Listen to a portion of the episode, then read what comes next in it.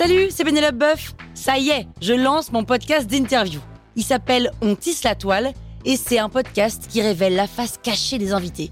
Et d'ailleurs, mes invités, ce sont des CEO et des célébrités comme Gad Elmaleh, Jean-Michel Apathy, My Better Self, Rose Eberstein, Mireille Dumas. Et évidemment, je pose des questions qu'on n'ose pas toujours poser et je leur fais faire des tests, des challenges, je leur fais jouer l'harmonica, grignoter des trucs, bref. Rendez-vous sur On tisse la toile pour découvrir une interview tous les lundis. Ciao Sur écoute.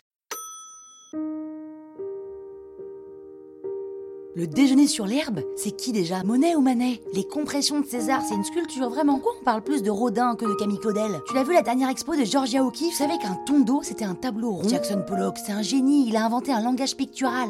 C'est de l'art, ça? Si on va voir des expos ou justement pas, qu'on lit des livres d'art ou justement pas, on ne peut de toute façon pas se souvenir de toutes les toiles, toutes les sculptures ou toutes les photos qu'on a vues.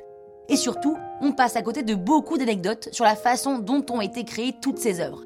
Qu'a voulu dire l'artiste? Dans quel mood il était? Pour qui il a fait cette œuvre d'art? Si vous voulez apprendre des choses sans faire trop d'efforts et pouvoir vous en souvenir pour les répéter à vos proches ensuite, abonnez-vous à ce nouveau podcast Krusty Art et découvrez tous les lundis, mercredis et vendredis l'histoire d'une célèbre œuvre d'art que je vous raconte en 3 minutes chrono. Krusty Art, c'est le podcast qui vous parle d'art sans en faire des tartes. Hum, croustille, hein La toile sur écoute.